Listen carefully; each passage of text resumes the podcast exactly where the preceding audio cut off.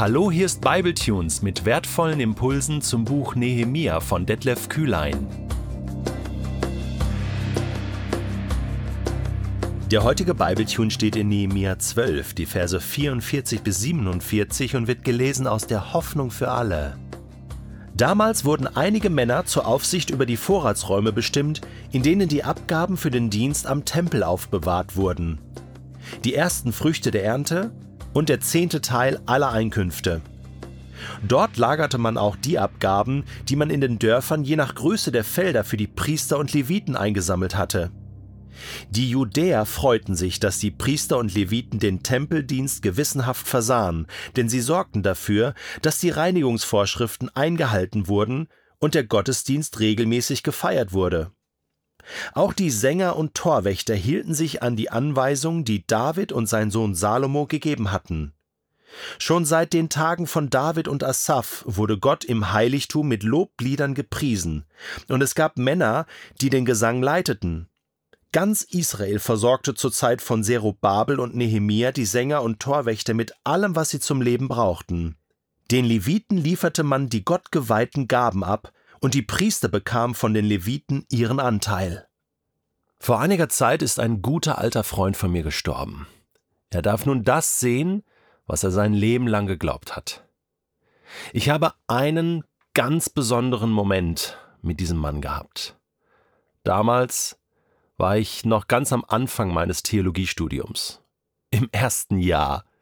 Und ja, ich hatte mir ein bisschen was Erspartes zurückgelegt, aber ich wusste, es kommen Jahre, ja, vielleicht sogar Jahrzehnte auf mich zu, wo es finanziell eng werden könnte für mich und wo ich von der Gunst und von den Spenden anderer Menschen abhängig sein werde. Das war mir schon klar.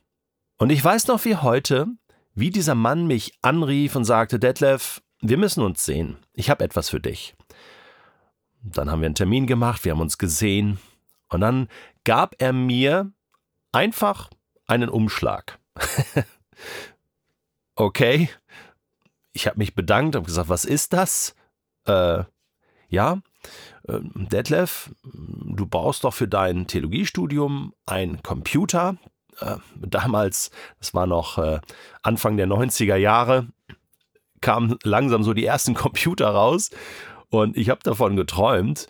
Und dieser Mann gab mir einen Umschlag mit einem wirklich sehr großen Geldbetrag in Bar mit den Worten, und davon kaufst du dir deinen ersten Computer für dein Theologiestudium. Ich war fassungslos. Ich sag, das, das, das ist ja Wahnsinn. Äh, danke, ja.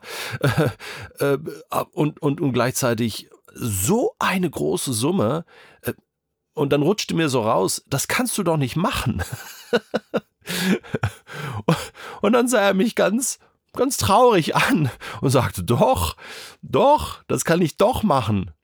Weißt du, Detlef, sagte er zu mir, und das werde ich nie vergessen, du musst diesen Betrag jetzt annehmen.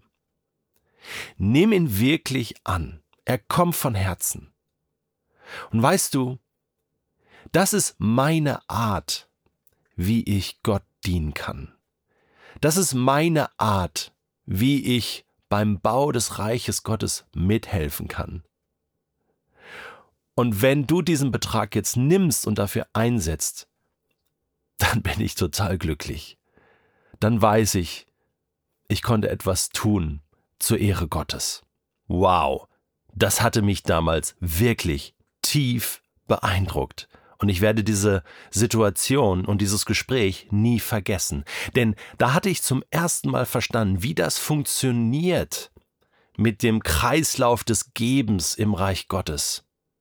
Und wie Gott sich das auch schon im Ersten Testament in Israel gedacht hatte mit den Abgaben der Erstlingsfrüchte, des Zehnten, damit die Leviten und Priester für ihren Dienst versorgt wurden. Ja, nur so konnte das gehen.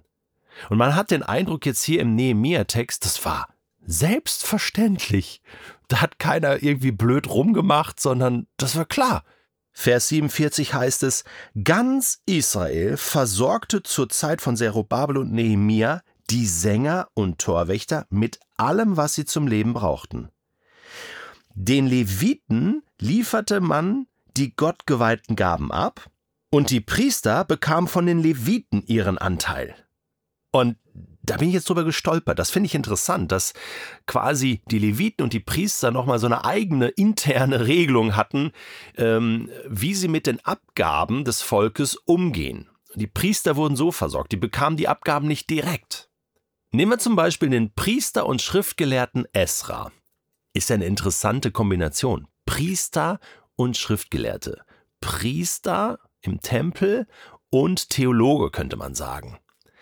Der bekam seinen Lohn aus der levitischen Gemeinschaft. So wurde der versorgt. Der war quasi im vollzeitlichen Dienst. Ja, Pfarrer in Israel.